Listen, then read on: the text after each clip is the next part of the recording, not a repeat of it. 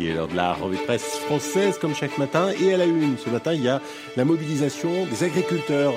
Il y a un changement historique dans la grande distribution, ma chère Julie, ça va vous intéresser. Et d'alimentation, on en parle aussi ce matin dans le Figaro. Mais là, pas de lapin, non, c'est de poulet dont il est question. Today's story, Neil, is about a food that a lot of people around the world eat for breakfast. It's Business.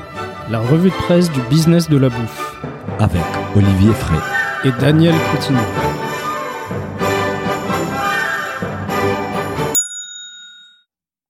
Bonjour à toutes et à tous, bienvenue dans ce nouvel épisode de It's Business, la revue de presse du business de la bouffe. Je suis comme d'habitude avec mon ami consultant indépendant qui n'a jamais mangé dans une cantine d'entreprise. Bonjour Olivier. Salut Daniel, bonjour à tous. Bon, c'est vrai que consultant indépendant, on mange plus souvent au restaurant qu'au restaurant d'entreprise, hein, j'avoue. Alors Olivier, aujourd'hui nous allons parler de la restauration collective en entreprise qui se réinvente, d'une start-up de livraison des repas qui se focalise là où Uber Eats et Deliveroo ne sont pas présents, de la Russie qui est devenue un acteur majeur de l'agroalimentaire dans le monde, de la grande distribution qui revient au monde d'avant avec des fraises espagnoles à moins d'un euro, et d'une start-up aux États-Unis qui a développé une technologie pour vieillir les spiritueux instantanément. On commence tout de suite avec un article sur les échos, comment les géants des cantines s'est convertissent aux nouvelles pratiques de la restauration. Olivier, la crise sanitaire a accéléré la transformation du secteur et l'offre des grands groupes et startups ne cesse pas d'évoluer. Oui, effectivement, hein, euh, avec le Covid, finalement, il y a eu le développement euh, du télétravail. Euh, les, salariés ne peuvent pas tous venir tous les jours dans leur entreprise. Du coup, les grands acteurs du secteur, que sont Compass, Elior et Sodexo, ils ont tous mis en place une stratégie spécifique face à ces changements mhm. qui sont probablement amenés à durer. Hein. Euh, le télétravail est probablement amené à durer. Donc du coup, Sodexo et Elior, eux, ils ont misé sur des rachats de start-up. Hein. Euh, Sodexo a racheté Food Cherry en 2018. Il y a trois ans déjà, ouais. Et Elior a racheté récemment euh, Nestor. Et Compass, lui, ce qu'il a choisi de faire plutôt, c'est de lancer une nouvelle offre sous une marque qui s'appelle Popote qui a une offre un peu similaire à l'offre des Food et Nestor, plus adaptée à, la restauration collective, mais pas celle d'avant, avec des grandes cantines d'entreprise, plutôt une offre plus flexible qui s'adapte à différentes tailles d'entreprises. oui, parce que la, taille de la cantine, euh, c'est aussi une problématique majeure pour les boîtes hein, aujourd'hui. Tout à fait. Et justement, Olivier, pour mieux comprendre l'évolution du, du, secteur et la stratégie des principaux acteurs, nous avons avec nous aujourd'hui par téléphone Pierre-Antoine Gallet, directeur des Popotes, et Sixte Devoplan, CEO et cofondateur des Nestor. Bonjour Pierre-Antoine, bonjour Sixte. Bonjour, hello. Euh, Pierre-Antoine, commençons par toi d'abord. Est-ce que tu peux nous expliquer l'offre Popote en détail et l'origine du projet au sein du groupe Compass? Oui, bien sûr, avec plaisir. Euh, bonjour à tous. Euh, donc, juste vous donner un peu l'historique. Popote, je dirais, est né il y a maintenant un peu moins d'un an à la sortie du premier, premier, du premier confinement. Mhm. juste pour redonner ce contexte qu'on connaissait tous, mais on a eu, comme vous l'imaginez, un retour des collaborateurs sur leur lieu de travail assez timide, euh, avec des immeubles peu remplis et des restaurants qui avaient du mal à rouvrir. Mmh. Euh, on s'est alors dit au sein du groupe Compass qu'on allait qu'on allait bah, tester quelque chose qu'on n'avait encore jamais fait et lancer une restauration livrée en entreprise depuis un atelier commun de de production ou dark kitchen pour reprendre les termes je dirais les termes un peu à la mode et donc on a on a voilà dans la volonté d'accompagner nos clients euh, de l'époque, euh, utiliser une cuisine, un labo central qui est, qui est situé euh, à Courbevoie, et on a lancé, je dirais, cette, cette offre de livraison avec cette volonté d'avoir une offre qui soit dans notre ADN de restaurateur, 100% intégrée, dans le but de faire travailler nos chefs, d'avoir évidemment des appro-produits sélectionnés par nos équipes, et ensuite, je dirais, d'avoir nos équipes au service euh, des, des, des, collaborateurs au sein des au sein des immeubles. Donc ça c'est une offre qu'on a fait euh, sur la sur la période estivale l'année dernière pour euh, pour nos clients existants euh, et on y a on a eu je dirais un retour un franc succès sur le retour de ce test et je dirais qu'a a conforté notre idée de vouloir accélérer le développement de cette offre et donc de créer une offre spécifique à la livraison de repas en entreprise et c'est comme ça que Popot est né il y a maintenant un peu moins d'un an. Et justement, pourquoi vous avez choisi euh, d'internaliser finalement ça plutôt que d'acheter euh, une start-up qui faisait déjà cette offre-là? Ouais, bah, évidemment, bonne question qu'on s'est posée, euh, à, cette époque-là. On a on a imaginé à un moment la, croissance externe, en effet, en s'appuyant sur un savoir-faire déjà existant. mais finalement, notre réflexion a été de se dire qu'on avait, on avait, je dirais, tous les ingrédients en interne pour répondre, bah, pour répondre à ce nouveau besoin hein, qu'on répondait, enfin, sur lequel on avait décidé historiquement de de, de pas se positionner. Mais évidemment, on est on a eu une ADN, je dirais, chez Compass de restaurateur. Hein, on est restaurateur et uniquement restaurateur.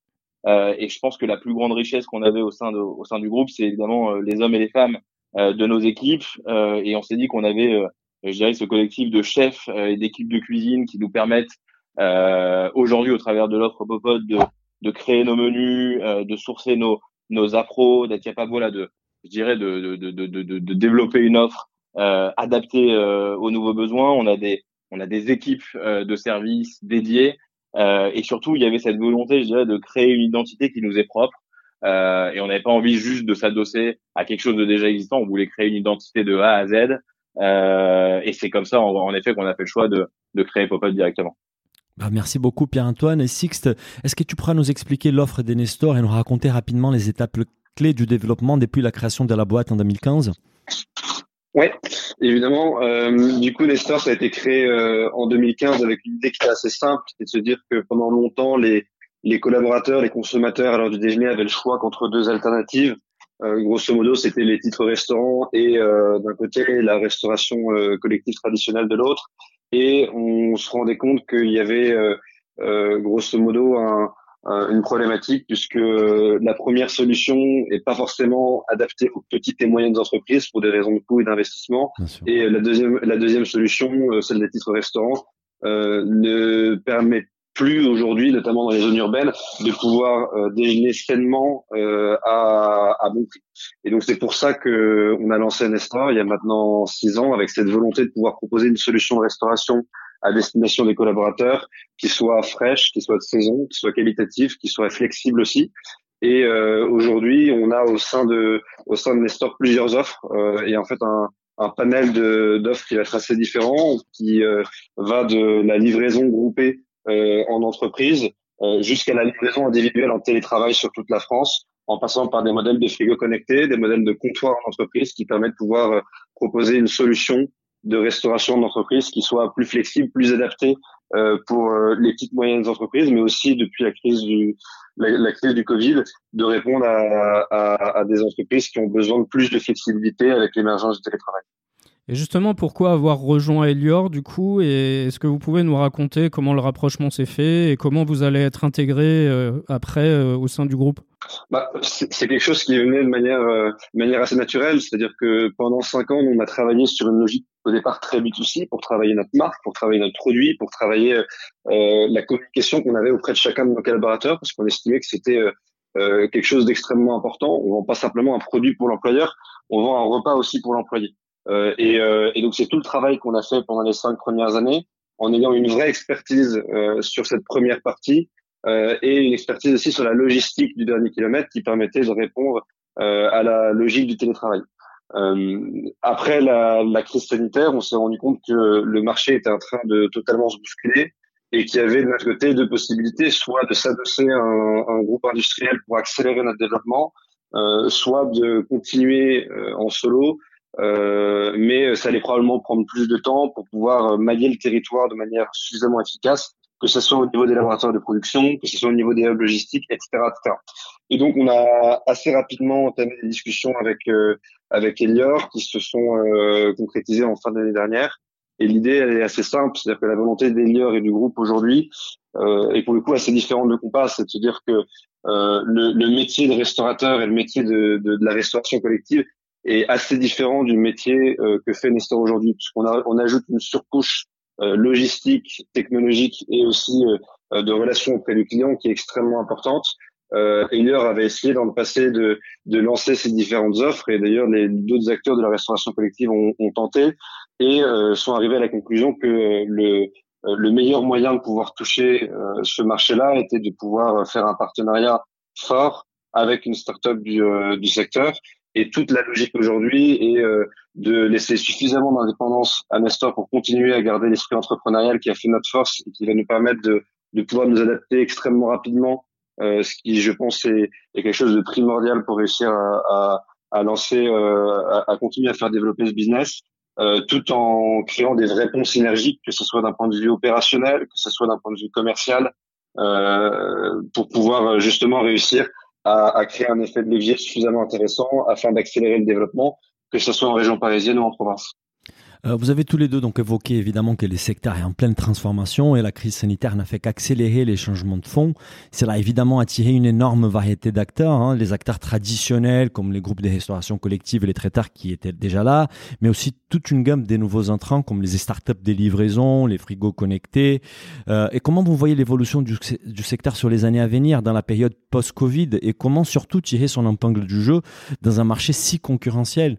Euh, Pierre-Antoine, on commence par toi. Oui, bien sûr. Euh, je, je, je, rejoins complètement euh, le point que tu viens d'évoquer dans la question. En effet, on, moi, je, on est persuadé euh, chez Popot euh, que l'importance du déjeuner euh, en entreprise va prendre une place de plus en plus importante au sein au sein des entreprises. On, on discute beaucoup hein, aujourd'hui qu'on passe ces, ces, ces, ces, 1000 ces 1000 restaurants à travers à travers la France. On a un contact régulier avec nos clients et ce qu'on entend de plus en plus, c'est que évidemment que le, le rapport à la venue au bureau sera euh, modifié euh, euh, profondément avec un télétravail qui est en plein essor, une présence au bureau qui va être bien plus limitée.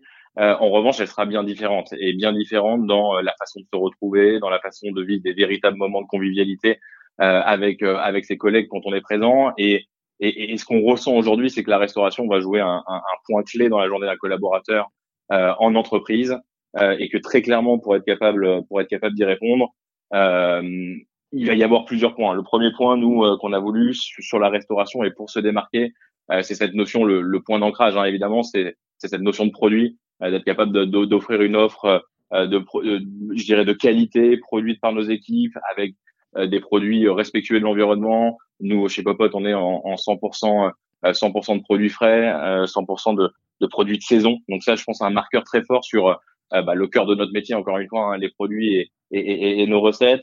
Euh, la, la, deuxième notion, je pense que c'est cette notion de d'une offre incarnée et animée. J'évoquais à l'instant euh, cette notion de convivialité, le besoin de se retrouver euh, en entreprise, et c'est d'ailleurs le choix qu'on a fait avec Popot, et qui est pas forcément le choix de tous les acteurs sur le marché. C'est surtout de ne pas tomber dans une restauration qui pourrait être déshumanisée à travers des frigos connectés, à travers les livraisons qui se fait au pied d'un immeuble. Non, nous, on veut incarner des lieux de vente, et c'est pour ça qu'on a on a systématiquement dans nos points de vente un Popot manager qui est là pour euh, bah, pour accompagner les collaborateurs toute la journée. Ça nous semble être un point euh, fondamental. Et le dernier, et le, dernier point évidemment, c'est euh, toujours plus de flexibilité et d'agilité. en effet, la restauration d'entreprise, elle évolue, et notamment sur ce marché-là. Et on, on a cette obligation, je dirais, d'être flexible et agile. Et aujourd'hui, on n'a pas besoin, je dirais, on n'a pas besoin d'être d'être une d'être une start-up pour avoir compris ça. Et aujourd'hui, cette flexibilité et agilité, nous on la propose chez Popot sous différents formats. C'est évidemment 100% de l'offre, comme je le disais, disponible dans nos euh, dans nos corners de vente Popot euh, au travers de nos équipes. Mais c'est évidemment une solution digitalisée 100% avec notre application où toute euh, la prestation Popot est disponible, commandable sur l'application et est disponible en click and collect. Et puis après, c'est s'adosser évidemment à des solutions digitales qui sont déjà préétablies et bien et bien en place chez Popot au travers de frigo connectés pour répondre, je dirais, à des besoins, à des horaires décalés. Euh, donc voilà, pour, pour répondre à cette question, les, les, les trois points, c'est cette notion de produit, cette notion euh, d'hommes et de femmes qui animent nos points de vente et cette notion de flexibilité et d'agilité. Merci beaucoup Pierre-Antoine. Et toi, Sixte, comment tu vois l'évolution du marché et les rôles que Nestor a joué là-dedans? Écoute, euh, déjà, je suis euh, beaucoup à ce qu'a dit Pierre-Antoine, notamment sur euh, le côté humain. Euh, je pense que c'est quelque chose qui, pour le coup, nous rassemble entre l'œuvre de Popote et l'œuvre de Nestor, puisqu'on est on fait partie aussi des rares acteurs on a commencé euh, non pas par les frigos connectés, mais par des offres de comptoir avec un animateur qui est sur place, justement parce qu'on pense qu'aujourd'hui, plus que jamais, euh, il est indispensable de pouvoir recréer un lien social euh, au sein de l'entreprise. Et c'est une vraie demande en fait de la part des clients. Euh, c'est-à-dire que le frigo connecté, qui est plutôt en vogue aujourd'hui, répond bien à des besoins pour les entreprises qui vont faire les 3-8 ou en horaire décalé, etc., etc. En complément d'offres, c'est extrêmement bien. Euh, mais c'est important de pouvoir garder ce côté humain. Ça, je pense que c'est c'est quelque chose qui est clé euh, dans euh, la restauration de demain. Une restauration qui soit engagée, effectivement, des produits frais, des produits de saison. On a commencé Nestor dès 2015 avec avec cette promesse-là. Je pense qu'il y a une promesse qui est importante sur laquelle les clients vont nous attendre demain, c'est sur la gestion du packaging et des déchets. Euh, puisque tout ce qui va être lié à la livraison ou euh, les offres de frigo connectés pour la plupart sont avec des, euh, du packaging qui euh, peut être compostable, mais c'est du packaging qui va être jetable. on a signé en, il y a quelques mois avec le ministère de la Transition écologique une, un pacte zéro déchet dans les dans les mois à venir et on commence déjà à déployer des solutions de restauration zéro déchet, que ce soit en livraison ou en frigo connecté ou en comptoir auprès de nos clients. et, et enfin, c'est c'est surtout, je pense, la clé, ça va être de d'avoir une offre euh, qui répond à 360 degrés à l'ensemble euh, des collaborateurs. C'est-à-dire que euh, la restauration collective, c'est plus simplement de la restauration, enfin la restauration d'entreprise, c'est plus simplement de la restauration sur site. Euh, le télétravail a changé la donne, on est plus sur 2 ou 3% de télétravail. Donc ça veut dire à la fois de gérer les, les personnes qui vont être en déplacement, les personnes qui vont être en télétravail régulier, ceux qui vont être en télétravail ponctuel, ceux qui euh, vont être plus présents sur site, et donc de pouvoir proposer cette solution-là à l'ensemble des entreprises. D'ailleurs, quelle que soit leur taille, petite, moyenne ou grande, je pense que les petites et moyennes entreprises ont été assez souvent délaissées ces dernières années, et je pense qu'il y a une euh, un vrai besoin de pouvoir proposer une solution de restauration qui euh, réponde à leurs besoins. Proposer une offre qui réponde pas simplement aux besoins de l'employeur, mais qui réponde surtout aux besoins de l'employé Super, merci beaucoup Pierre-Antoine et Sixte pour votre participation et on vous souhaite beaucoup de réussite dans le développement de vos activités respectives. Merci. Merci, beaucoup. Bonne journée. Ciao, ciao. Alors Olivier, on continue sur les mêmes sujets. Cette fois-ci, c'est sur les JDD, livraison des repas Frischti à toute vapeur. Olivier, dans cet article, on apprend un peu plus sur l'impact de la crise sanitaire sur l'activité des Frischti et comment les startups s'est adaptées pour faire face à ces nouveaux contextes. Oui, Frischti, c'est une startup qui s'est lancée il y a déjà quelques années, hein, en 2015. 2015. Et ils ont levé depuis 43 millions d'euros. Ils emploient 350 personnes. Et désormais, ils sont installés aussi à côté de Ringis, ce qui mhm. peut être intéressant pour le sourcing. Hein. On a juste à aller euh, à, côté de, de, là où on est installé. Et ils ont euh, une cuisine de plusieurs milliers de mètres carrés. Donc, euh, plusieurs milliers de mètres carrés, ça, ça commence à causer. Hein. Ça commence à... Et, et l'article, en fait, nous apprend aussi que avant la pandémie de Covid-19, deux tiers du chiffre d'affaires de Frischti dépendait des livraisons dans les bureaux. Énorme. énorme. Ouais, c'est énorme. Les 10 février 2020, donc juste un mois avant les confinements, Frischti lançait sa cantine 2.0. Et à l'époque, Julia Bijawi, cofondatrice des Frischti, elle disait Nous livrons déjà la moitié de nos repas sur des lieux de travail euh, et ce sont les salariés eux-mêmes qui nous ont encouragés à leur proposer une offre moins chère et plus adaptée à leur quotidien. Oui, et du coup, comme la pandémie, bah forcément, hein, télétravail, etc., on, se répète, hein, et du coup, ça a forcé euh, les fondateurs, les cofondateurs de, de Frischti, à repenser rapidement leur business model. Mhm. Parce que finalement, au-delà de la livraison de repas, hein, qui est leur cœur de métier historique, euh, on le sait, hein, Frischti, ils ont commencé comme ça. Euh, ils, comptent également se développer dans la livraison de courses. Mhm. Donc, euh, courses à partir de dark stores, comme, comme on dit maintenant. Et, du coup, le Frischti Market, c'est déjà un vrai succès hein, pour Frischti parce que mhm. ils ont triplé a priori leur chiffre d'affaires depuis septembre 2020. Énorme. Ouais. Donc, c'est quand même une belle perf. C'est clair, ils avaient, ils avaient déjà les maillages, les, les les, points des livraisons un peu partout à Paris, c'est qui les a aidés à développer cette offre. C'est très intéressant pour moi de voir comment Frischti s'est encore une fois réinventé très rapidement. Hein. Même si je ne suis pas client de Frischti, je suis très impressionné par l'évolution de leur offre supermarché et surtout la qualité du sourcing. C'est franchement pas mal hein, ce qu'ils proposent dans le supermarché. Oui, ils ont leur, assortiment aussi est passé de 350 à 1200 produits, donc c'est clair. C'est plus euh, du, petit assortiment comme on l'avait au tout départ. Moi, j'ai connu un peu au tout départ euh, leur supermarché. Très limité réduite.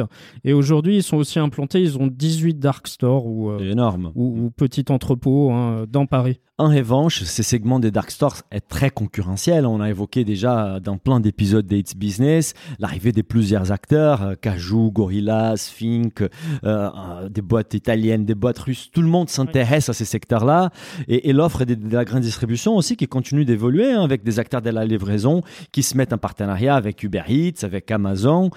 donc c'est un segment très concurrentiel en fait où Free fera face à des acteurs avec beaucoup beaucoup de moyens. Oui, et, en fait, euh, Frischti, eux, ils annoncent euh, vouloir s'étendre au-delà de Paris, hein, parce qu'aujourd'hui, ça reste très parisien. Hein. Je pense que les gens en province connaissent pas forcément Frischti.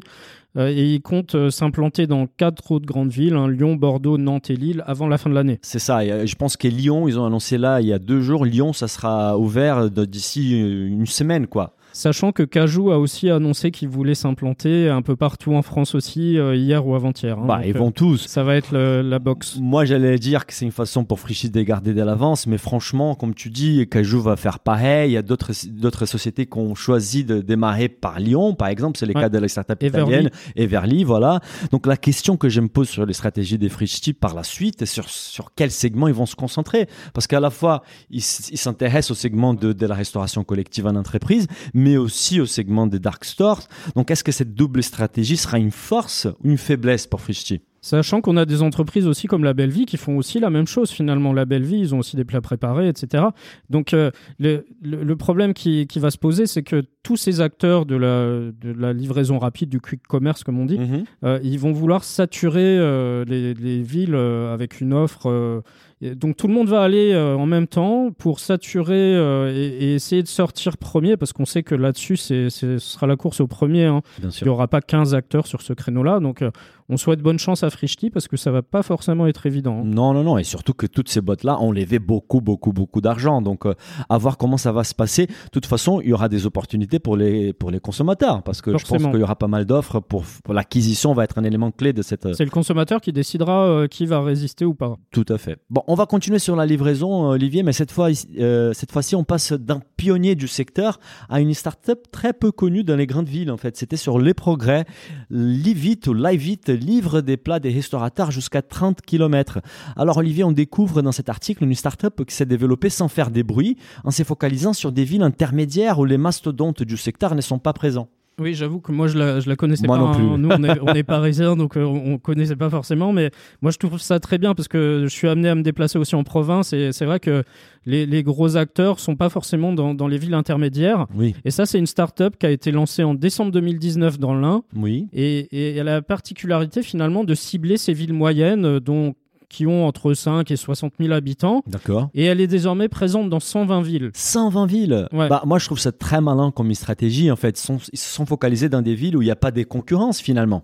Et même si les potentiels de ces villes-là est plus faible que dans les grandes villes françaises, quand on met 120 petites villes ensemble, ça commence à faire un bon petit business. Ça, ça commence à faire beaucoup et aujourd'hui, a priori, la start-up, elle emploie 450 livreurs. Alors, j'ai pas très bien compris s'ils sont salariés ou en auto-entrepreneur. Je pense que c'est plutôt un- auto-entrepreneur. Et ils proposent des services dans un rayon de 30 km, qui est ce qui, ce qui nous paraît beaucoup, nous, euh, à nous Parisiens. Oui, ou mais habitants des grandes en villes, région, mais, ça me mais en région, c'est- pas mal, avec une livraison garantie pas en moins d'une heure. je suppose. Par contre, Peut-être, on sait jamais. Hein. Faudra qu'on leur demande. Hein. C'est des jeunes qui ont, ils ont une vingtaine d'années, hein, ouais, les fondateurs. Et, et comme l'e- l'explique Enzo Chani, euh, l'un des cofondateurs, c'est que nos commissions sont beaucoup plus faibles que les autres prestataires. En plus de la totalité des frais de livraison rés- est, euh, Et versé au livreur. aux livreurs. Ouais. Donc, euh, ils perçoivent à peu près 1 euro par kilomètre plus 2 euros de prise en charge. c'est pas mal. Ce qui veut dire qu'une livraison d'un repas à 30 km du restaurant coûte au consommateur 32 euros. C'est qui est, on va dire, plutôt cher, mais qui est finalement les vrais coûts de la livraison. Euh, et comme la startup n'a pas des concurrents, elle n'a pas besoin de subventionner la livraison et d'impacter sa rentabilité.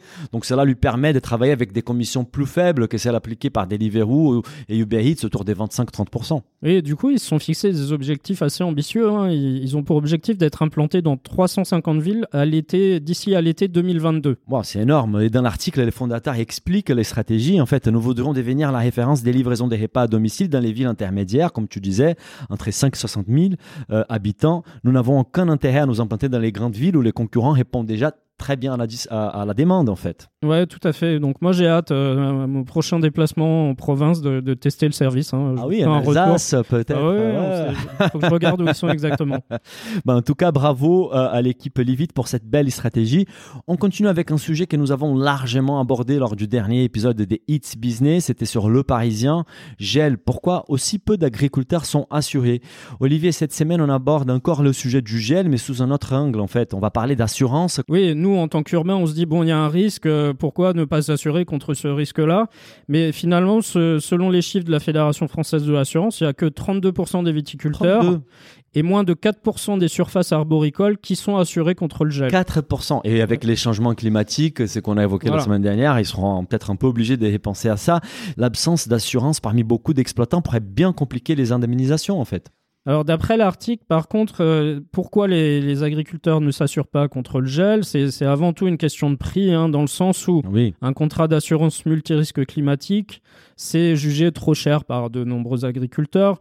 Un exemple euh, qui est donné par un arboriculteur, c'est que pour un- une assurance moyenne pour des cerisiers, il faut compter à peu près 1500 euros par hectare, 1500 euros. avec une franchise de 20%. Énorme. Donc c'est vrai que la franchise est assez importante. hein. Oui, on se rend compte dans l'article finalement que pour beaucoup des viticulteurs et d'arboriculteurs, c'est protéger contre les intempéries est trop cher et mal adapté. Aujourd'hui, dans les milieux, ces niveaux de franchise est perçu comme trop élevé, comme tu disais, c'est qui désincite les agriculteurs à s'assurer. Ouais, et c'est aussi euh, à cause du, du seuil de déclenchement de ces assurances. Hein, pour, c'est ce que dit euh, la directrice du marché agricole chez Groupama. Il faut que l'agriculteur ait 30% de perte de rendement 30%. et 13% de perte de chiffre d'affaires pour que l'assurance se déclenche. Oui.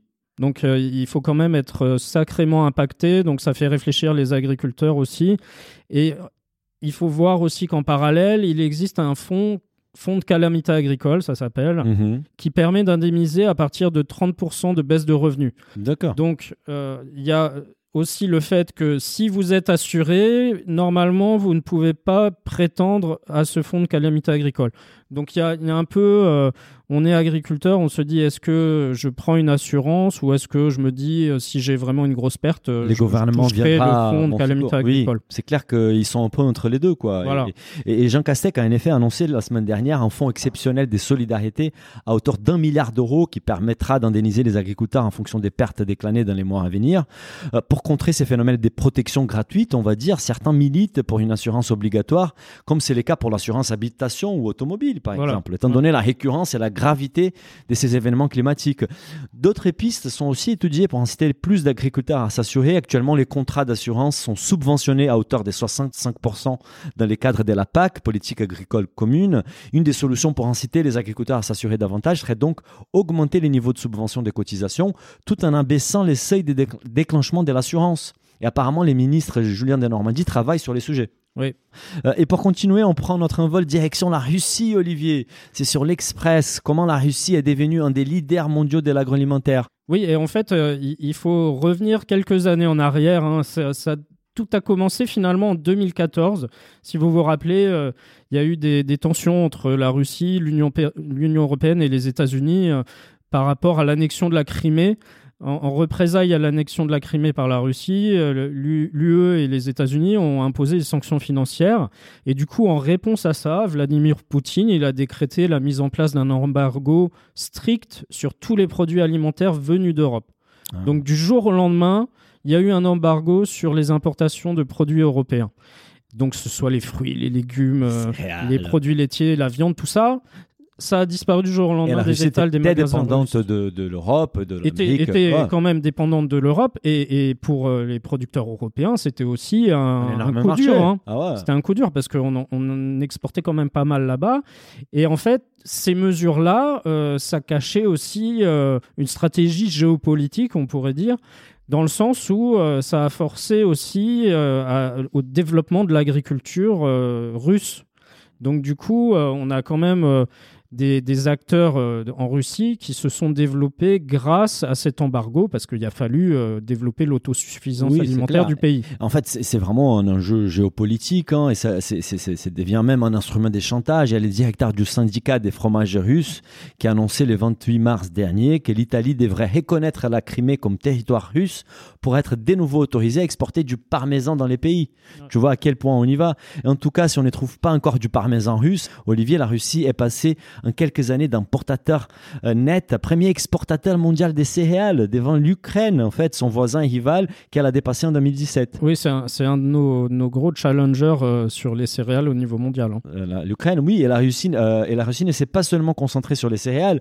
Un an après l'embargo, la Russie était déjà à 87% autosuffisante en viande, et la production des viandes porcines russes a augmenté des 30% en 5 ans. Mais surtout, ils se donnent les moyens de leur ambition. hein. Euh, En 2021, ils vont investir plus de 77 milliards de roubles, alors ça fait à peu près 857 millions d'euros, Mhm. dans un programme d'État de développement de l'agriculture. Et en fait, on se rend compte euh, dans l'article que on est très loin de l'agriculture comme on la fantasme en France, de la petite exploitation familiale. Très hein. loin. ouais. On parle là-bas carrément de agro-holding, dans le sens où euh, c'est des holdings, euh, des exploitations quelque part, qui vont exploiter au minimum 100 000 hectares. 100 000 hectares. Et certaines vont jusqu'à 600 000 hectares. 600 000 hectares. Donc c'est c'est vraiment euh, des proportions gigantesques par rapport à chez nous. Gigantesque. Et, quoi. et dans le lait, on a des exploitations, euh, des agro-holdings de 50 000 vaches. 50 000 vaches. Donc quand, La vache. quand tu penses que chez nous, on, on- on râle sur des exploitations de 1000 vaches, Ah ouais. imagine là-bas, quoi. C'est Ouais, c'est là où j'ai dit ça, fait un peu peur. Euh, ces agro-holdings, euh, et, et en fait, pour pouvoir gérer une production de cette taille-là, ils se tournent d'ailleurs vers les nouvelles technologies. Ils sont un peu obligés, en fait. Ouais, il y a beaucoup d'actech, hein, comme on dit. Bien sûr, les monotories des champs, des troupeaux par drone, par satellite, les recours, recours croissants aux capteurs connectés. En fait, l'agriculture russe se tourne massivement vers l'agritech pour poursuivre son ascension. Et c'est justement l'opportunité pour les acteurs internationaux, car à 90%, il s'agit des technologies étrangères, européennes ou américaines, car les innovations de ces types ne sont en effet pas concernées par l'embargo sur les produits agricoles étrangers. Ouais, tout à fait. Ça, ça concerne vraiment que les produits alimentaires. que les produits alimentaires. Un autre point intéressant à souligner, c'est que l'embargo ne concerne pas non plus la production agricole par des acteurs étrangers en Russie. Oui, on peut s'implanter là-bas, Voilà. produire sur place et euh, approvisionner le marché russe en, en ayant des implantations industrielles sur place. Et c'est sur ces créneaux justement que se positionnent désormais les acteurs français. Par exemple, c'est le cas des Bonduel qui produit fruits et légumes dans les terres fertiles du Cubain, ou des Danone et Lactalis dont les produits laitiers désormais made in Russie sont des retours dans les supermarchés russes. Voilà. Ça évite de passer par euh, une filiale euh, dans des pays comme le une- Maroc, etc., pour pouvoir exporter là-bas. c'est un point des stratégies de la Russie sur laquelle on va voir beaucoup d'investissements de la part de Poutine et on va voir encore la Russie se développer de façon plus importante sur l'agroalimentaire. C'est un acteur à surveiller, ça c'est clair. C'est clair. On continue notre voyage, Olivier, maintenant avec la fraise d'Espagne. Buenos dias. C'était sur 180 degrés quand la grande distribution soutient la fraise d'Espagne. Dans cet édito, on évoque les manques des soutiens de certains acteurs de la grande distribution à l'agriculture française. Oui, c'est un édito un peu en forme de piqûre de rappel pour les acteurs de la grande distribution hein, qui, nous ont fait. euh, bah, ils, ont, ils ont fait le job en 2020, hein, ils ont mis en avant les produits français, etc. Mmh. Mais finalement, comme le dit aujourd'hui euh, Philippe Toinard, le, le rédac-chef de 180 degrés, on y a cru un instant en janvier dernier quand Carrefour, par la voix de son directeur des produits frais et traditionnels, annonçait fièrement qu'il n'y aurait pas de fraises en janvier dans les rayons de cette enseigne. Parce que l'idée, c'était de dire, ce n'est pas de saison, elle manque de goût, etc., etc. Oui, ils ont même dans un communiqué sur LinkedIn, Carrefour justifiait d'ailleurs ses choix. Avec cette mesure, nous souhaitons sensibiliser nos clients à l'importance du respect de la saisonnabilité des produits et donner plus d'importance aux fruits de saison français. Et finalement, trois mois plus tard, euh, qu'est-ce que fait Carrefour? Ils ont diffusé un spot radio euh, au mois d'avril, euh, donc pour dire mettre en, en avant finalement des barquettes de fraises de 500 grammes à 0,95 euros. énorme. Ça veut dire un prix au kilo Alors, ce de prix-là, moins ça de vient 2 d'Espagne, hein. Ouais, ou même d'ailleurs. Je ne comprends pas nos amis de Carrefour, Olivier. Ils sont complètement à contre-courant des demandes des consommateurs et des producteurs et surtout de leur propre discours. Alors qu'il y a un an, les grandes enseignes annonçaient leur soutien à l'agriculture française avec des grosses campagnes de communication, cette actualité nous montre qu'il y a encore du boulot pour retrouver le monde d'après, quoi. Ouais. Olivier, Olivier, on va finir en fait euh, avec un dernier article. On passe de la grande distribution aux startups qui ont les pouvoirs de faire vieillir les whisky en un clin d'œil.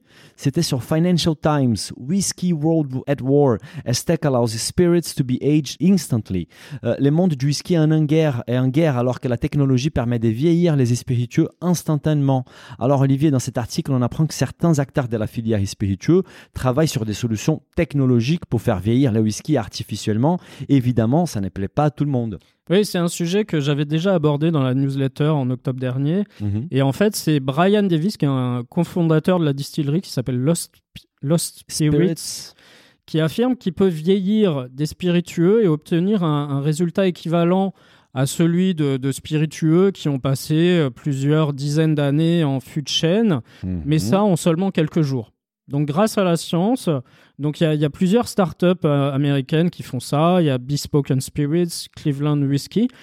Euh, Ils vont utiliser des, techniques, euh, donc vieillissement du whisky ou du rhum en utilisant de la chaleur, de la lumière, du son, de la pression, des, minuscules fragments de bois, des réacteurs qui ont été brevetés, des combinaisons de tous ces éléments-là pour faire vieillir un whisky en quelques jours. C'est ouf. On apprend même que certains acteurs en fait ont cherché à accélérer les vieillissements par des ondes sonores amplifiées, notamment en diffusion de la musique hip-hop ou heavy metal. Ah, voilà, vous avez un whisky qui a, qui a vieilli sur du Metallica, ça doit être bon ça. ça doit être bon. La rivalité est d'ailleurs féroce entre les différents vieillisseurs rapides. La plupart d'entre eux déposent des demandes des brevets ou en possèdent déjà. Et beaucoup ont d'ailleurs remporté les prix lors des dégustations à l'aveugle contre les spiritueux vieillis de façon traditionnelle. Ouais, d'ailleurs, Brian Davis en question, euh, lui, il pense que c'est très probable que ce sera la façon dont le monde fabriquera les spiritueux vieillis dans une centaine d'années. hein. En Oh gros, c'est pas pour là tout de suite, du coup. Ouais, mais- ouais. Moi, je sais pas si je serais d'accord avec lui, mais de toute façon, à l'origine, la maturation d'un spiritueux est un processus complexe, en fait, dans lequel les arômes du bois, du fût s'infiltrent dans la boisson et des éléments du spiritueux s'imprègnent dans les fûts. Plusieurs réactions chimiques entrent d'ailleurs en jeu, l'évaporation, l'oxydation, l'estérification, au cours de laquelle l'alcool réagit avec des acides pour créer des composés appelés esters qui donnent aux spiritueux un arôme fruité caractéristique. Une longue maturation permet d'écrire une variété d'esters complexes et boisés, et selon Ian Buxton, écrivain spécialisé dans les whisky, les distillateurs essayent d'accélérer les processus de- depuis plus d'un siècle, et peu y sont parvenus. Oui, et du coup, en fait, il faut bien voir que le marché des spiritueux au niveau mondial, c'est énorme. hein. C'est à peu près 500 milliards de dollars. Énorme. Donc forcément, des procédés de maturation plus rapides vont posséder pas mal d'avantages. hein. clair. Euh, ça permet de, de limiter euh, bah, les coûts de stockage, hein, parce que faire vieillir pendant 10-12 ans, euh, il faut quand même stocker les fûts. C'est clair. On estime par exemple que à, à- à l'instant T, il y a environ 22 millions de barils de whisky qui mûrissent en Écosse. Énorme. Et quelle est la valeur de instant. ces 22 millions? Donc imaginez les Ah coûts de stockage Ah de, oui. de- de tout ça. Alors après, l'autre avantage, ce que mettent en avant ces startups-là, c'est que c'est beaucoup plus facile pour eux de suivre la demande du marché Bien sûr. plutôt que de tenter finalement d'essayer de, de- de s'imaginer quel sera le marché dans 12 ans, 15 ans, quand, 18 ans, voilà, on, quand on aura fait vieillir nos whiskies. très difficile. Euh, et le problème, c'est qu'on observe, c'est qu'il y a une forte aussi augmentation de la demande pour les whisky vieillis, évidemment. Sauf que l'offre, elle est limitée. Surtout, comme tu dis, les producteurs doivent anticiper la demande avec euh, 8, 12, 18 ans en avance. Donc, Ouais, c'est énorme. c'est très très très difficile. Pour répondre à la hausse de la demande, les whiskies euh, sont maintenant embouteillés de plus en plus jeunes et de nombreuses marques ont essayé de faire passer des messages que l'âge n'était pas forcément synonyme de qualité. Il y a même en fait pour certains whiskies, l'âge n'apparaît même plus sur la bouteille. On les appelle les NAS, No Age Statement. Et du coup, forcément, tout ça, ça fait débat. hein. Donc, euh, Alan Park, qui est le directeur juridique de la Scotch Whisky Association, lui, il considère que ces produits-là, c'est des contrefaçons. C'est pas du whisky parce que euh, dans de nombreux pays, on a des définitions légales de qu'est-ce qu'un whisky, Bien sûr. qui va par exemple exiger une période spécifique de vieillissement en fût, en fût de chêne, etc., etc. On est d'accord, c'est vrai. Moi, je serais d'avis de laisser faire la nature quand même. Au-delà du goût, c'est la maîtrise des processus de transformation naturelle qui est fascinante en fait et donne toute leur valeur aux alcools comme le whisky. Mais après, comme a dit les dirigeants d'une de ces startups, il y aura toujours un marché pour les spiritueux traditionnels vieillis qui sont plus anciens, uniques et rares. Mais il y a aussi un marché pour un produit quotidien, des bonnes qualités, abordable et qui correspond à la qualité de quelque chose qui coûte plus cher à fabriquer. Ça me fait, on peut penser à la contrefaçon, ça. mais bon. on va terminer cette histoire avec l'avis d'Alain Park euh, de l'association du whisky écossais qui dit Faites ce que vous voulez, mais ne l'appelez pas whisky. Voilà, t'as tout dit. Merci beaucoup, Olivier. On se retrouve la semaine prochaine pour un nouvel épisode des Hits Business. Salut Daniel, au revoir à tous. Si le podcast vous a plu, n'hésitez pas à le noter 5 étoiles sur votre appli et à le partager autour de vous. Pour vous abonner à la newsletter, il suffit d'aller sur businessofbouffe ou olivierfray.com et vous abonner dans la rubrique newsletter. Bonne semaine et à bientôt